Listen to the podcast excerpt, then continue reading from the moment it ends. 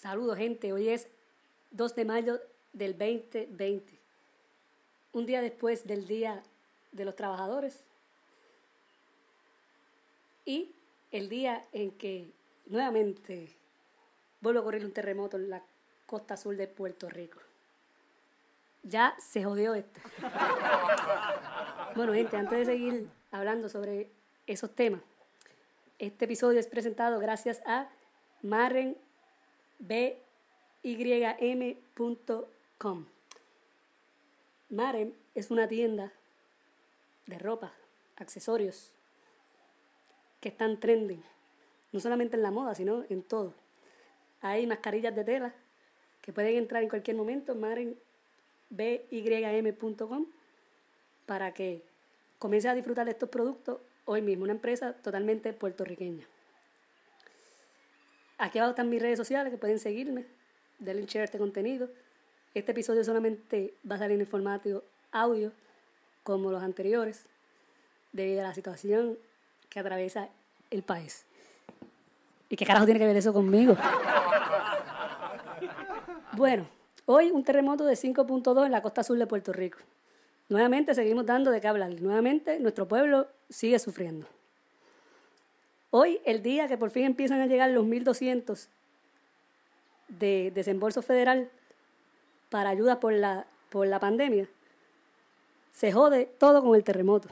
Vemos Sammy Walmart del área azul, donde las góndolas y los productos cayeron al piso y se esbarataron televisores, eh, alcohol, alcohol de bebida, quiero decir, de todo. Comestible, todo se jodió y se fue para el carajo. Esto está cabrón, ¿sabes? Esto está cabroncísimo. Todo es un teatro, todo es un chiste. Ya lo vimos en el último mensaje de la gobernadora, donde el tax force estaba todo parado, parecía eso muy intimidante, no se movían ni nada. El streaming se quedó transmitiendo en vivo después de la conferencia de prensa y vemos como todos respiraron y se liberaron todo ese estrés del mensaje de la gobernadora, o sea, los miembros del tax force, y quejándose. Hubo un médico allá atrás moviendo las piernas porque no podía con esas rodillas. ¿Sabes? ¿Por qué tanto show, tanto teatro? ¿Sabes? Parece, yo no sé, parece un culto satánico. es como cuando hace Semana Andra la gobernadora convocó a varios líderes religiosos para hacer una oración en, los patios de la fortaleza. También una toma feísima. Horrible. Deja mucho de qué decir, pero bueno, así mismo lo hicieron. Gente, las salas de emergencia. Bueno, en general, Mañana va a entrar una orden ejecutiva nueva liberalizando algunos aspectos del toque de queda. A mí lo que me da risa son las salas de emergencia. O sea, es obvio que desde que empezó esta, el, el lockdown en Puerto Rico, los censos de las salas de emergencia bajaron. Aparte de que hay gente que sigue yendo por cosas mierdas y ridículas a las salas de emergencia,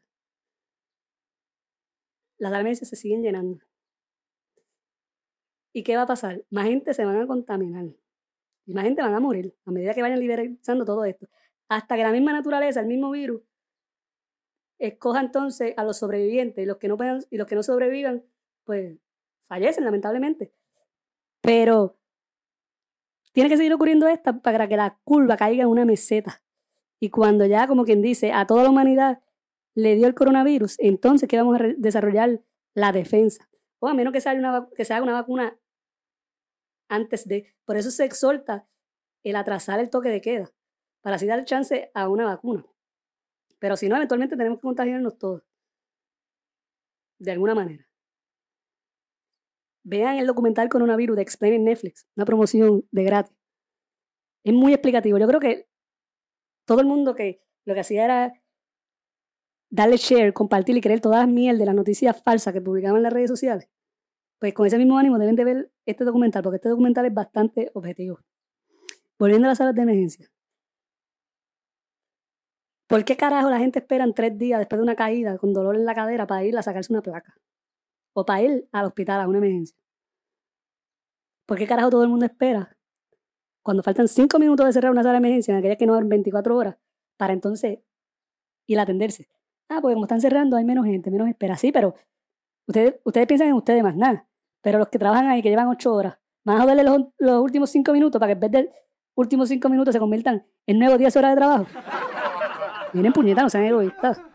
La misma mentalidad de las que van a la gente, van con mascarilla y guantes y no obedecen el toque de queda y se van, salen a la calle a joder, a contaminar a medio mundo. Y si yo sé que eso es así, yo lo sé. Mira, se jodió aquí. La cuarentena del COVID-19 es el ejemplo perfecto de que la prevención es mejor que curar. Tanto va a ser en la medicina, eh, del aspecto curativo y de consumo. Y mira, algo que no cuesta dinero hacerlo. En sociedad, pues sí, hay una draga económica como la que estamos viendo. Pero es la prevención, el encierro. Ahí no, no hubo mucho análisis científico o sistemático para concluir eso, pero mira, algo arcaico funciona. Hay que adaptarnos a los tiempos, como siempre he dicho. Pero también hay que reconocer que cosas simples son efectivas que muchas cosas complejas. Bueno, gente, suscríbanse, denle follow, síganme en, todas las redes sociales, arroba en Instagram, arroba en Twitter. Quédense en Casa Corillo. Y una vez más, mil felicitaciones a todos los profesionales de la salud que son los verdaderos soldados. Más que soldados de Primera, Segunda Guerra Mundial Vietnam, Corea y todas las guerras que han habido en la humanidad. Cuídense, gente.